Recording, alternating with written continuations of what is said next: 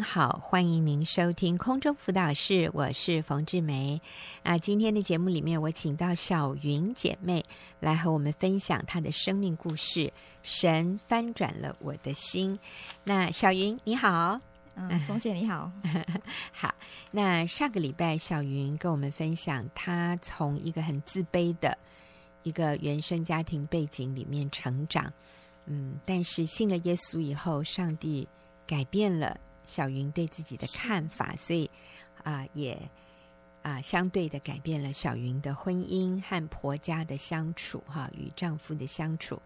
那小云是印尼华侨，是对，呃，然后二十六岁来到台湾学中文，中文好厉害哦！在二十六岁以前是不会讲中文，也不会看中文，更不要说啊、呃、读和写啊，但是。来了台湾十几年，现在会讲、会读、会写，实在是太了不起了哈。那我，但是我想更重要的是，小云啊、呃，因为认识了耶稣，就啊、呃，生命有非常大的改变。嗯、呃，小云的婆家是原住民哈，住在台东。那那今天小云要跟我们分享。他跟他先生之间的啊那个关系怎么样？有很大的突破的。嗯、好，好，我记得就是大概二零一五年三月份，我老公就是买一台二手的摩托车给我，给我骑。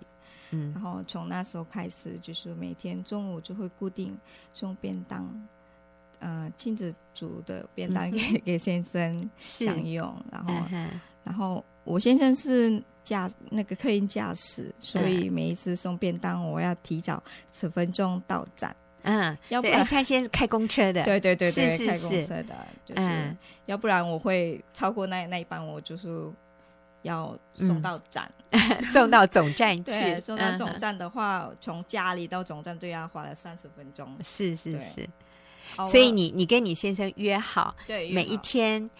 呃呃，就是在哪一站，你会在那里等他，对对，对，然后他靠站停，你就把便当送上车 子给他，然后你就立刻下车了，是不是？对对对，哇，真是好好用心哦，嗯，所以他买了摩托车给你以后，这就变成你的每天例行的活动，那是送午餐，是不是？对，午餐。哦，OK，好，然后偶尔。会在星期三，就是儿子是半天上半天的课，然后我就会送便当到总站和老给老公啊。哦、然后一家四口就是在老公休息的的时候，公车都有在站，嗯、然后就是我们在公车上一起吃便当，哦，就是四个人就一起吃便当这样子。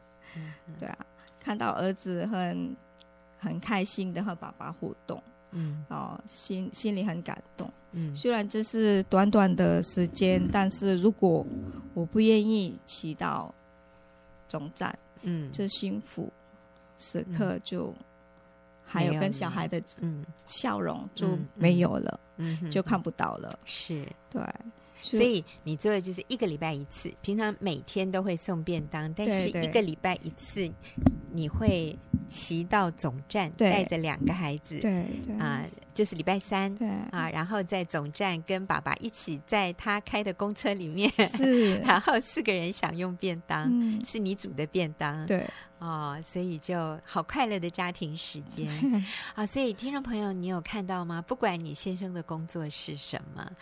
呃，这样的幸福是不需要花钱的。这样的幸福是，当你有心，你愿意去安排哦，就算哪哪怕是吃外面买的便当，也也 OK 啦。嗯、是，但是就是全家可以聚集在一起，妈妈刻意的安排这样子，其实这是不方便的。就是你骑单程要三十分钟，啊、嗯哦，带两个孩子，呃，嗯、这个风雨无阻哈，春夏秋冬的啊、呃，这样子，但是你。换来的是，真的是全家在一起快乐的时光。嗯，嗯对，对，虽然一切就要花很多的时间，就是从买菜啊、嗯、煮菜呀、啊，嗯、然后接、嗯、接孩子，然后送便当，嗯、但是一切是我甘心乐意去做的。嗯嗯，嗯我我得到的是心满意足。嗯，我从来不去想我为这个家付出了多少。嗯，而且我会。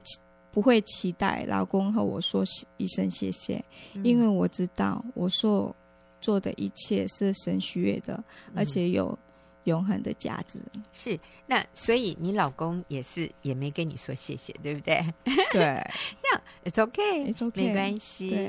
啊、呃，大部分的男人真的比较腼腆一点、嗯、啊，他们感谢你，但是他们是放在心里，是呃说不太出来，真的也没有练习，也没有习惯，也没有人教他。那如果我们是要求你一定要说谢谢，我才愿意继续做。你至少表达一点感谢嘛，那我才愿意继续做的话，如果我们要这样的一个交换条件，那可能就，哎，他永远不说，你也永远不再做了，那不就我们真的是丧失了太多幸福的机会？对对，对不对？所以你很清楚，你做的一切是为讨神喜悦，是上帝喜悦的就好了，嗯、是有永恒的价值，不管。先生有没有对你说谢谢？对啊、哦，好棒。嗯，儿子常说谢谢妈咪带我带我们到总站。嗯，这样儿子和跟爸爸可以一起吃饭。嗯，儿子也可以就是那个坐在驾驶驾驶室，就假装就在开公车这样子，因为儿子很喜欢开车嘛，嗯、对啊，最喜欢车车。爸爸是他的英雄。他的梦想是能像爸爸开公车。哦、以前我听到这样子，我觉得要像爸爸一样开公车司机。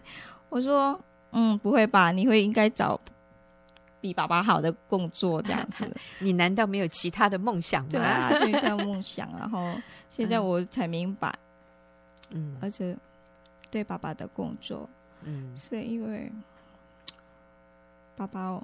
就是就是因为荣耀吧，嗯，他以爸爸为荣，以爸爸为荣，嗯，对吧？儿子觉得爸爸工作很辛苦，但是可以服服务很多人的一份工作，嗯、是是非常正当，是非常有尊严的一份工作，所以爸爸。哎，不，儿子希望跟爸爸一样，这是很了不起的事。我觉得这个是妈妈的成就，因为你没有让儿子轻看爸爸，是儿子心里是尊敬爸爸，以爸爸为荣的。嗯，嗯，女儿还没有上学，她比较常跟我送便当。嗯，每一次等爸爸公车经过的时候，她很兴奋。是，对。我可以想象，如果我是那个小女生，我们就在等爸爸的公车什么时候到。嗯，当看到爸爸打开门的时候，就是女儿就会尖叫：“帅哥爸爸辛苦了啊，我爱你哦！”然后用就飞吻这样子，然后嘴巴就住的这样子。然后对啊，有时候对，有时候就那个让那个动作让爸爸也是把好像很舍不得那种。嗯嗯。然后但我。下车送往便当，关门前，女儿就是跳，边跳边挥挥手。嗯，每天我，每天我有不同的回忆。嗯，那当然就是，当我愿意改变自己，我感受得到幸福的人不是我自己，嗯，而只是家人感到幸福。嗯，我珍惜能够和老公、孩子。们度过的每一天，嗯，这是以前一点都想不到的。嗯嗯、感谢主，感谢老公支持我。这个四年来，就回家亲自带孩子，嗯、成为亲子全职全职妈妈。嗯，或许很多人认为当全职妈妈没有价值，嗯，但是我明白，我的价值是神给我的。嗯，我现在所做的一切。就是给我儿女最价、最永恒的价值保障。嗯，真好。呃，刚才小云说，我的价值是神给我的，我现在所做的一切就是神给我儿啊、呃，我现在所做的一切就是我给我的儿女最有永恒价值的宝藏。哈，那呃，小云现在所做的就是在家里。专心的照顾孩子，并且专心的服侍老公，哈，是。呃，其实我听小云的分享，我很感动。就是，呃，通常来我们节目接受访问的姐妹，呃，先生可能都是坐办公室的啊，呃，那像是开开车的、开公车的哈，这样的呃姐妹来到我们节目里面的是比较少。但是我们看到他们所经验到的幸福指数是一样高的。那个一个人所经验的幸福指数，跟你先生赚多少钱或者他做什么工作是完全无关的，而是这个妻子从心里是不是真正的敬重、仰慕自己的丈夫。并且尽一切所能来服侍、来取悦丈夫，那这个才是决定你的幸福指数。所以，有可能你先生的工作是所谓的很高尚，或者是说赚很多薪水啊、赚很多钱。可是，如果你的心里不仰慕、不欣赏、不敬重他，那、呃，你也。你你就无法惊艳到小云惊艳到的这种喜乐、满足和幸福，所以我们再次强调，那个关键在于我们的心，我们是不是看重我们自己的价值，愿意发挥我们的价值，去啊、服侍我们的丈夫，去照顾我们的子女，然后在神所给我们的这个位份上。我们发挥我们最高的影响力。那其实小云也是一个非常积极、努力传福音的人。来，你跟我们说一下，你怎么啊、利用机会、发挥创意，跟你先生传福音的？嗯、对啊，我记得是去年的参加那个学院开的门训，嗯然后就第一堂课结束之后，就是要传福音给至少两个人，嗯嗯，然后那个礼拜真的很紧张，嗯、就到。呃，因为你是很好的学生，很认真，我一定要传给两个人。对，时常就是带女儿就是去公园，然后有时候哎，感觉有机会生感，可是我不敢踏出去那个 那个脚步。很多人也都不敢，没关系。啊，到了礼拜礼拜天晚上，隔天都要上第二堂课的时候，我就洗澡说：“主啊，怎么办？我都没有传福音，因为我就没有做功课。”然后突然想到，就是那一天老公是休息，然后我就洗完澡之后，就是。做个祷告，做。可是我我我我怎么不跟老公传福音呢、啊？然后还是说老公一个而已，然后说哎，还想到儿子在玩 在玩，然后老公加儿子刚好两个人，对对，刚好两个人，然后就洗完澡之后就哦看到老公在在在玩手机在床上，然后就说哎有一点怕，因为之前已经被被拒绝好多次了，你说被老公对被老公拒绝那个传视力这样子，然后就好。我先去厨房 祷告，喝水祷告，然后去这边拿那个书里。好，我勇敢一点，就是去他旁边，然后就是跟他传福音。然后我跟老公说：“老公，你可不可以明天我要上课，你可不可以帮我，就是成为我传福音的对象？因为明天都是这个一个、嗯、一个功课这样子。”然后我老公突然说：“好啊，这样子。哇”哇，我就就就是就是就。一页一页就是看，然后就有圣经。你给老公看的那一本小册子，对，小册子四个四个属灵的定律，四个属灵的定律。对，好，对，然后就一页看，然后有经文的时候，我就拜托你念这样，哎，一言一这样子，然后到到到节制祷告，就是哦，他也跟着。节日祷告，我就说哇，我就觉得说，嗯，之后我就给大家祝福祷告了。我说后来很兴奋，说都说哇，他有他有就是愿意跟着你一起节制祷告，有有有有，对啊，就说感谢主主啊，原来你真的使用我耶，我老公终于就是带老公就信主这样子，然后就想说还有一个。可是儿子说在在玩那个模模拟的开公车，然后他就拿拿一伞当做那个什么那个啊，对对，那个手手的排挡，对对排挡，然后就不知道拿什么都当那个开车的那个，然后我就找方向盘方向盘 对，然后我就照着找儿子，儿子你愿意帮妈咪吗？明天还要上课，还有一个功课，然后就成为我传福音的。可是儿子说，可是开车不能。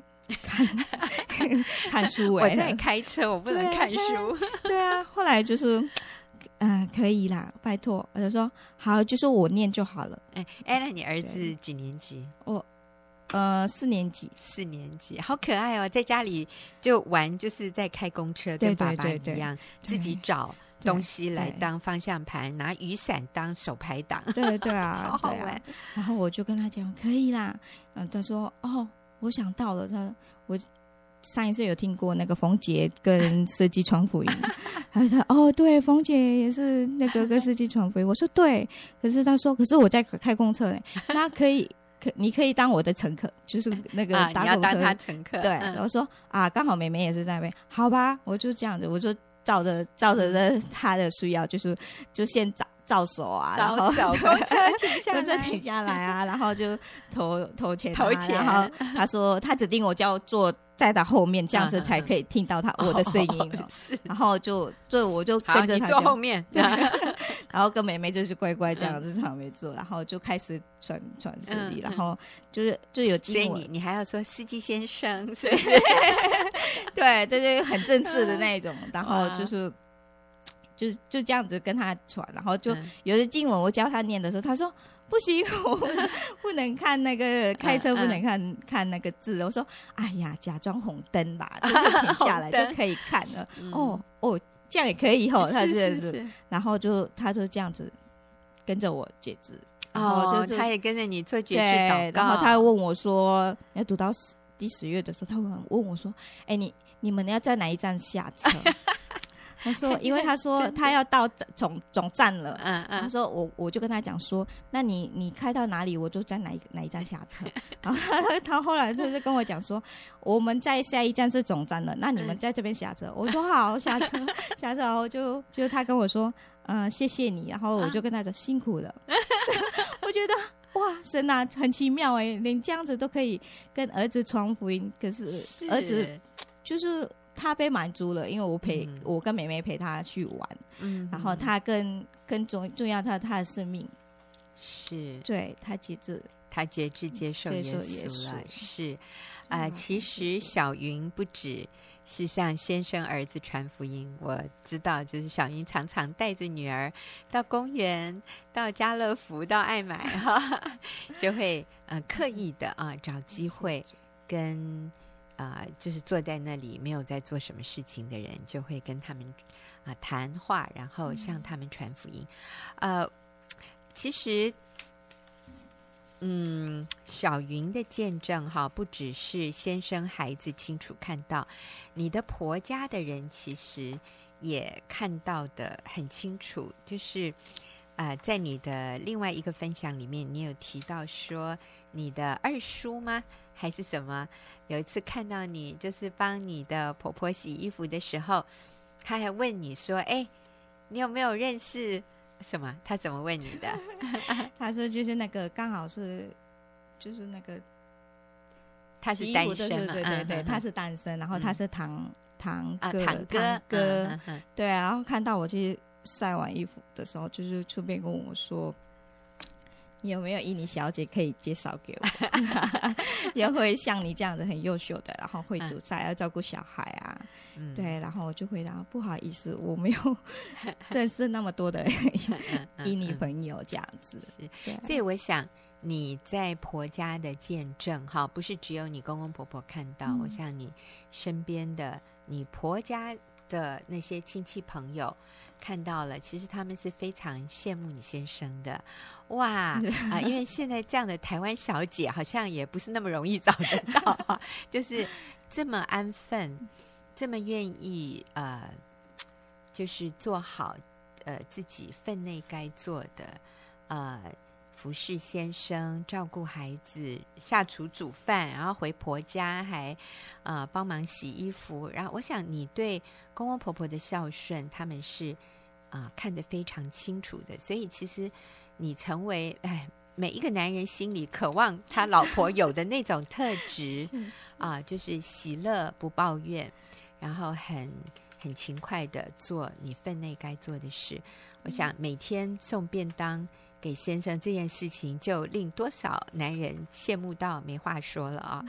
嗯，但是小云做的甘之如饴，小云是是小云是啊、呃，开心喜乐的啊、呃，持续的，我觉得还要持续。很多人做就三分钟的热度，但是你愿意持续的这样做，那、呃、所以我想，当你先生啊、呃、看到思虑里面这个耶稣。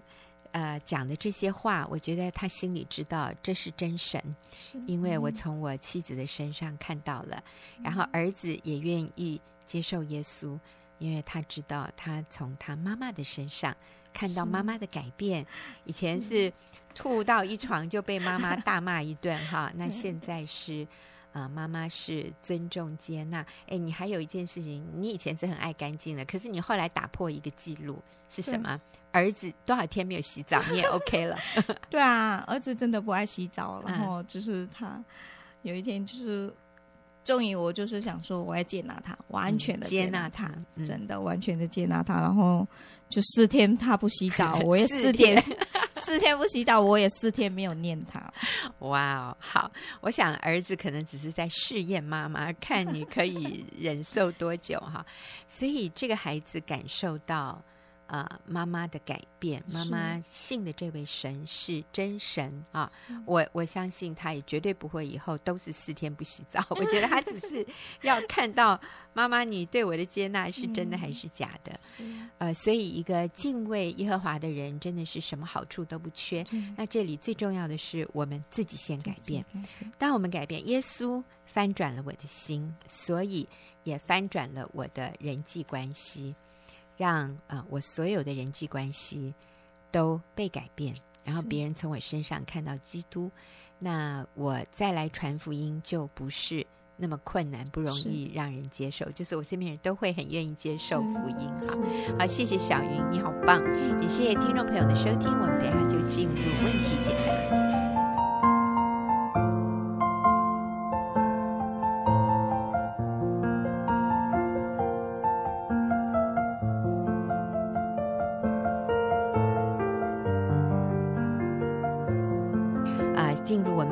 解答的时间，今天和我一起回答问题的是李秀敏姐妹。秀敏你好，冯姐好。是，那我们今天回答的这个朋友的问题，我先来读一下。嗯，他说：“我该如何去帮助一个婚姻很困难的朋友？他先生会言语暴力、恐吓，但我的朋友愿意靠主喜乐，我很心疼他。请问，除了祷告、倾听之外，我还能做什么？”嗯啊，所以我发现这个写信进来的这位姐妹是一个很怎么说啊，真的是让人很感动的一个朋友啊。嗯、你非常爱你的这个朋友，你很想帮助他，嗯、那你已经为他祷告，你也常常倾听他，嗯、但是你好像很担心他，很心疼他。嗯、你说，因为你这个朋友的先生会言语暴力和恐吓，可是你的朋友呢都没有反击耶。你的朋友愿意靠主喜乐，可是你在旁边看了觉得很心疼、嗯、啊！你很希望还能做点什么很具体的啊，好像更有效的来帮助他解决问题。嗯嗯、啊，所以秀敏，我们要怎么样回应这位问问题的这位非常够朋友的我们说辅导好啊，好辅导也可以。当然是我我记得哈，很多年前我的组员问我一个问题。嗯嗯，他就说，你接触这么多姐妹哈的问题，你回家带完小组回家的时候，你不会觉得很累吗？嗯，其实他问这个问题的原因，是因为他会觉得很累，是，所以他很他他在旁边看你，他都觉得哇，你一定累死了呢。他说他回去没办法，他说只要他接触一个姐妹，嗯、呃，就当然是所谓接触，就是有问题的姐妹嘛哈。嗯他说：“他一整天，他没办法好好煮饭，他没有办法好好跟孩子说话，他头脑都充满着这些姐妹的问题。嗯嗯。那我觉得他问我这个问题太好了。嗯嗯嗯、我跟他讲完全不会耶。嗯、我这样讲好像很坏，小组结束就不关我的事了，这样。嗯、其实也不是，我觉得说我们那个界限清楚。嗯，就是。”我没有，上帝也没有要我去扮演这个角色，就是我，而且我也没有办法去扮演这个角色，你也没有能力，对，嗯、也不应该，对、啊，我也没有那个能力，就是我没办法解决他们的问题，我没办法替代他们的问题，嗯、或者是我没办法背负他们的问题，没错，所以。我们很简单，他们在小组里面可以谈很深入、很敞开的，可以分享他们的困难。嗯，甚至于有些困难真的是很大、很又大又难，对，真的。但是，嗯，我们会听给真理，然后也能够了解。嗯、哦，你真的是很辛苦了，你真的是很不容易。我是觉得真的 很很同理他们。嗯可是同时，我们也表现出，我觉得也是一个示范，就是这个问题是你的问题，你需要靠上帝来帮助你，不是从我这里，我我不能解决你的问题，嗯，你也不应该有这个期望，我也不应该有这个认为这是我的责任，嗯，所以我不会累，嗯，对，因为我我们里面是健康的，嗯、我里面是清楚的，因为我没有要担负他的问题，对，对你没有要来背我的担子，对对，那。我觉得这是一个氛围，就是你可以做这样的一个界限。可是如果你不清楚，我觉得那个人际关系的模式就很容易变成彼此的一个纠缠，彼此的一个共生的一，就是。你很想解决他的问题，然后对方呢也把所有的问题都丢在你身上，就变。我女儿说很像那个吸血一样，就 就就附着在你的身上，寄生虫。对，就要吸你。那最后他没有成长，你也被他吸光了，你也很累。嗯、所以我我觉得做辅导的角色，我们是可以划清这一个界限，所以你是可以很轻松。嗯、呃，很自由的去帮助别人。嗯哼哼。那我在这封信里面，我看到这位姐妹她说：“但是我的朋友愿意靠主喜乐。”她说她的先生会言语暴力恐吓她，可是啊、呃，我的这位朋友是愿意靠主喜乐的。我就觉得你的朋友好棒啊、哦！嗯、所以可能。你的感受比你的朋友还要强烈，你的痛苦可能比你的朋友还要多。哎，我发现有的时候父母亲也会犯这样的一个错误，嗯、就是当我们听到孩子在学校受委屈，孩子听起来好像他被欺负了，嗯、他的同学恐吓他，他的同学欺负他，然后我们那种被欺负的感觉比。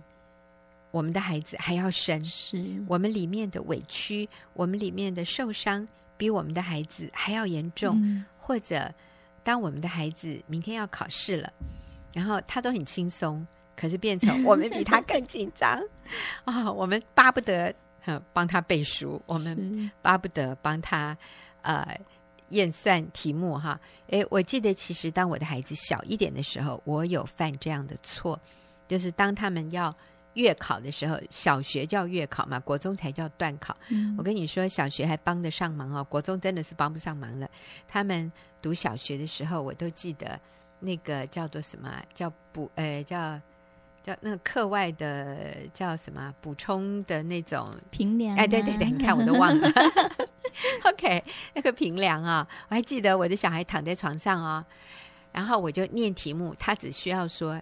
一二三 就是选择题嘛，他只要说一二三，或者他写讲圈跟叉。他老大老爷爷躺在床上，然后妈妈在旁边念题目，他只要动嘴动口说呃是非啊，圈叉或者是二三哈什么啊、哦，你知道我比他紧张，结果。这个到最后，我发现我对他的课文哦，比他熟悉很多。嗯、然后这个考试的题目，我都比他更会答。别人去代考，对，我真的巴不得替他去考试，我真巴不得替他写考卷哈。可是你知道吗？这是错的。是这个对对当事人，对那个孩子，或者当我们要。辅导一个人，我们要帮助一个人的时候，有时候我真巴不得，嗯、我来替他做。对呀、啊，对呀、啊。有的时候我们要姐妹，哎，你发个简讯，发个 line 给你先生，嗯、然后那个那个姐妹就觉得哦，好难，好难。我真是有时候想把他的那个手机抢过来，我帮他打，然后帮他发出去，但是不可以。嗯、你知道，当你这样做的时候，你不是在帮助对方。所以我想。很重要的第一个就是我们要尊重当事人。嗯，如果当事人觉得他没有意愿，嗯，要这么积极的去解决他的婚姻问题，嗯，我们要尊重他。嗯，我们那那第二个就是我们不能够把他的东西好变成我们的东西来承担。嗯，我们不能去承担他的感受，或者代替他承担他的责任。嗯。这个绝对是越界，嗯，然后对方也会觉得很有压力，对，啊、哦，因为，呃，这个这个不应该是你的事，这应该是他的事。要么他很有压力，要么他就会觉得我没责任，对，都是你，你替他担心，你替他跳脚就好了，嗯、他可以很轻松。是啊，我就记得有一个爸爸。他也是每每天早上七点半，这个爸爸就很紧张，因为一定要出门。如果七点半出不了门，这个爸爸就会迟到。可是这个爸爸又很坚持，他一定要送小孩去学校。嗯，嗯，因为他很爱孩子嘛，所以他也觉得，如果我七点半你们不出门搭我的便车去学校，你们一定会迟到。所以爸爸很怕孩子被处罚，很怕。很不希望孩子迟到，可是孩子又没有办法赶得上七点半跟他一起出门。你知道，最后这个爸爸就每天早上七点半像抓狂一样，就在家里骂人，提高分贝，然后甚至踹门哈。所以那个妈妈说：“我得了每天早上七点半的恐慌症。”她说：“七点半快到的时候，她就觉得她心跳加速，她呼吸急促。”她很恐慌，因为她很怕家里的那个很火爆的气氛，是就是孩子来不及出门，然后爸爸在那边发飙。那你知道吗？这个问题其实后来很容易就解决了，就是爸爸，你不需要为你的孩子负不迟到的这个责任，你就是七点半准时出门，孩子如果跟不上。你就说，那爸爸就要走了。嗯、爸爸在这里，他的责任就是七点半准时出门，因为不然他会迟到。他非常在意，他不能迟到的。扮演校车的角 色，不上车就关门走。对。然后爸爸还有一个很重要的责任，这个是爸爸那时候看不到的。这个爸爸的责任是他不能生气。生气。嗯、对。那要他准时走人还可以，要他不生气很难。所以妈妈在这个时候就要帮助提醒爸爸说：“你赶快走，你赶快走，你不要生气。嗯” 然后爸爸后来成功了，嗯，就是准时出门，没有生气。嗯、然后那天呢，小孩就真的迟到了，嗯、就让他们去经验。对对，那你知道吗？当爸爸要出门的时候，妈妈说七点半到了，爸爸快走了。你知道那个小小小学一年级的儿子怎么说？走就走啊！嗯、哦，你看。那他从来没有想到，上学准时是他的责任呢。是，你走你可以走啊，嗯、跟我无关。结果那天他真的迟到，被罚站，然后被妈妈看到了。是 所以隔天早上。那个弟弟，嗯，第一个跳起来，把全家人都拉起来，说：“赶快，赶快，赶校车，对，不然我们会迟到。”把姐姐也拉起来，然后七点半不到，姐弟两个站在门口，跟爸爸说：“爸爸，好了，我们预备好了，太棒了。”对，所以我们要各归各位啊，是是就是我们不要去替别人承担他的责任。嗯、重要的是，你不要落入那个。去替对方承担他的问题的这样的一个陷阱里面，嗯、有的时候我们辅导别人，嗯、我们帮助别人的时候，我们会越界了，去承担他的感受。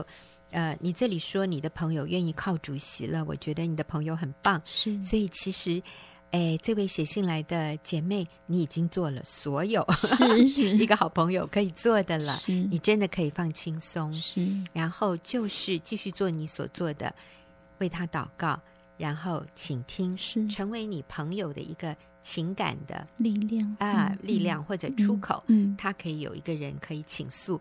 我觉得这就是他最感谢你的地方了。他并没有要你去介入他的婚姻，帮他。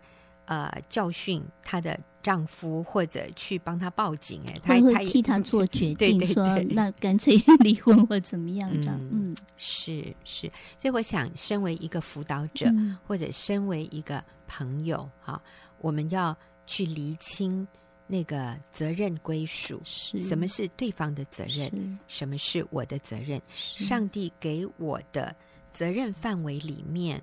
我只能做到哪里，我就做哪里。嗯、如果你为了这一个朋友，最后让你自己的生活都很很被困扰，觉得哇，你天天担心他，那其实这个已经越界了。嗯，呃，我刚刚有提到父母有的时候也会是这样，嗯、有的时候我们在啊、呃、教会服侍，我们当小组长，我们当领袖，也会容易有这样的一个。我们说一个陷阱，我们会掉进去。嗯、我们不是故意的，嗯、可是最后我们就变得劳苦重担，然后最后就说服侍好累哦，然后就会很怕服侍，因为太累了。而且我们会觉得那是应该的，就是我身为组长，我身为他的朋友，我应该要替他做一些什么事情。其实不需要。我觉得，嗯、呃，这位嗯、呃、帮助的姐妹。他已经做到祷告跟倾听，其实这是最好的辅导，嗯、他已经很成功。而且你很真诚的关心他，所以我觉得你好棒。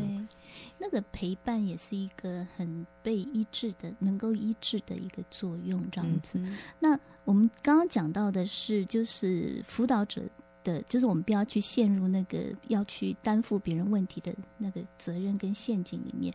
那我觉得还有一个就是我们要给他真理，就是帮助他回到真理的里面。嗯、那最近我遇到一个姐妹很有趣，那这位姐妹是非常非常成熟、非常爱主、敬畏神的一个好姐妹，嗯、但是她有点迷失，她就讲到说，因为她的家庭孩子的需要，她没有办法跟教会小组有很深的连结。那呃，他有些时候不能去。那呃，后来他有最近他去过几次小组之后，他就觉得没有那个归属感，嗯、因为他们小组都在走呃怎么样呃外展，就是出去传福音什么什么。哦、因为他家庭的需要，他没有办法那么多时间投入，所以他每次去完小组回来就很沮丧。他觉得我应该要呃付出什么，可是啊，我的家庭这样子，我没办法做。那他来跟我谈的时候，我就帮助他。其实你做跟不做都不是重点，重点是你清不清楚你在基督里面的价值。嗯，因为如果我们不清楚，我们就很想靠这些表现让别人来看我有参与，我是很好的，我可以提供你什么？因为这位姐妹的身份，嗯，对，她是可以给教会一些东西这样子，而不是只是一个组员这样子。嗯。那我在跟他谈的时候，他就说：“可是，呃，身为这样的一个身份，我不应该要跟教会，就是应该要帮助教会。我应该，啊、呃，我，所以他不管怎么说，我就又再把他拉回来，因为我很清楚这就是真理。你需要的就是这一个，就是我就再把他拉回来。我说，可是，你如果清楚你跟基督的关系，你清楚你在基督里面的价值。”那你就清楚你现在能做的是什么，你不能做的是什么，嗯、你就不会说因为你没做就很沮丧。嗯、然后第三次他又说：“可是上帝不是也要我们跟教会小组连结有归属吗？”嗯、我说：“对，但是如果你清楚在基督里面的价值。嗯”你先知道你的归属，最高的归属是跟上帝的关系。嗯、那你能不能呃花时间跟教会归属，那就不重要了。因为你如果家庭有需要，嗯、你没有办法跟教会有很深的一个连接，你也不会觉得说你有呃好像被冷落啊、被忘记啊。嗯、呃，我说你里面有沮丧感，是因为不是没有归属，而是你不清楚跟上帝的那个自我价值那个关系。这样来回差不多三四次，后来呃，他就开始哭了，在电话里面就哭了。后来我们就一起祷告。他就说，后来第二天我们小组，他就说：“秀敏，你很厉害耶！嗯、我不管怎么样问，你都再把我拉到那个重点里面，而且就是这个重点让他完全的开了。”嗯，他说：“我就完全的明白了，原来我最重要的问题是因为我不确定我跟基督的关系，我还是很想靠这些外在的表现得别人的肯定，让别人看见我是很好的。”呃，在那个身份里面，我是很好的，呃，我可以帮助你们什么？嗯，我要被人看见，被人肯定。嗯，所以我就觉得说，那个我们要把呃，在辅导的过程，把他带到那个最核心的真理，嗯，是真的能够让他得释放的一个关键点。是，那其实秀敏这样讲的时候，我也想到，因为秀敏你自己，嗯，你身为一个辅导员。你很清楚真理，你活出来了，所以你很容易就看到，呃，对方其实真正缺乏的是这个最基本的一个、嗯、一个根基，就是他是否确认他在基督里的价值。所以，我想写信进来问问题的这位姐妹，可能。你也觉得说，你帮助你这个朋友这么多年，他的婚姻状况一直都没有改变啊？嗯、那我读的这个问题是比较浓缩的，但他原来写的更多细节。其中一个就是啊，好像你帮助他这么多年，你陪伴他这么久，他的婚姻情况都没有改善。那有的时候我们会把对方的情况有没有改善，变成是我们的一个业绩哈，嗯、就是说，好像我做这么多都没有用，没有果效，嗯、没有果效，所以我变得很挫折，嗯、我变得很沮丧。啊，所以我们也要很清楚的知道，我所帮助的对象他有没有进步，嗯、他的情况有没有改善，那个是上帝的责任，嗯、那个不是我可以掌控的。所以我就做我能做的，但是我把结果交托给神。是我把真理，我我自己先要活出这个真理。我确认我的价值在基督里，呃，这个价值不是被我的服饰果效所影响，嗯、不是被别人是否，呃，是否这个肯定我，嗯。来受影响，我的价值在基督里是恒定的。嗯、我先有这样的一个安全感，一个确据稳定在我的里面，那我就能够轻松的帮助别人。那至少，那但是别人接不接受，我也尊重他。嗯、那他接受了以后，他的情况有没有改善？我说，上帝，那那是你的事，是我没有办法为他负责。嗯、当我们这样厘清这个。呃，权限哈，厘清这个责任归属的时候，嗯、我们就能够轻松了。所以最后，我真的是说，这位写信的朋友，你好棒哦！嗯、你真的很爱你的你的这个好朋友，那你的朋友很有福，有你这一个在旁边陪伴他这么多年的好姐妹。所以，愿上帝祝福你，也谢谢听众朋友的收听，我们下个礼拜再会。